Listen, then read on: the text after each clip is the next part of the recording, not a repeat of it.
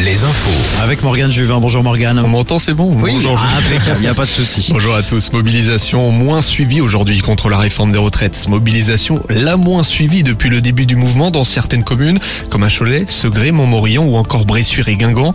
À Brest et Nantes, ils étaient environ 15 000 dans les rues, légèrement moins que la semaine dernière. Dans ces deux villes, des affrontements ont éclaté entre, entre forces de l'ordre et militants. Prochaine étape vendredi 14 avril. Le Conseil constitutionnel doit rendre son avis concernant le texte de loi sur la réforme des retraites. Le parc éolien en mer de Saint-Brieuc a été raccordé. C'est un moment important pour le gestionnaire RTE.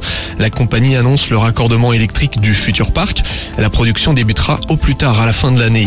Au large des côtes vendéennes, le projet de parc éolien se concrétise. Les travaux en mer vont commencer cet été pour une mise en service prévue dans deux ans.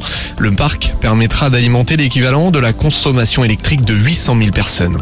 La vaccination contre la grippe aviaire, recommandée par l'ANSES, l'Agence nationale de sécurité sanitaire de l'alimentation, de l'environnement et du travail, préconise une vaccination préventive en fonction du nombre de doses disponibles et sur demande du gouvernement.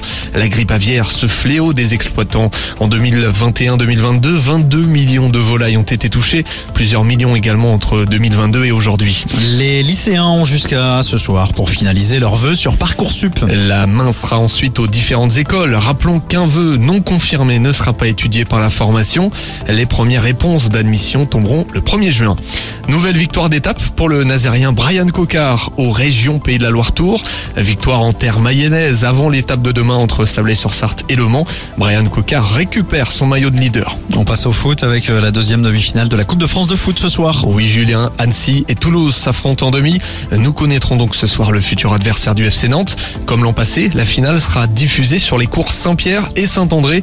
Finale au Stade de France le 29 avril prochain. Un mot de handball pour terminer. Limoges joue ce soir à Célestat en championnat. Merci Morgane, l'info continue sur notre site alouette.fr et sur l'appli Alouette.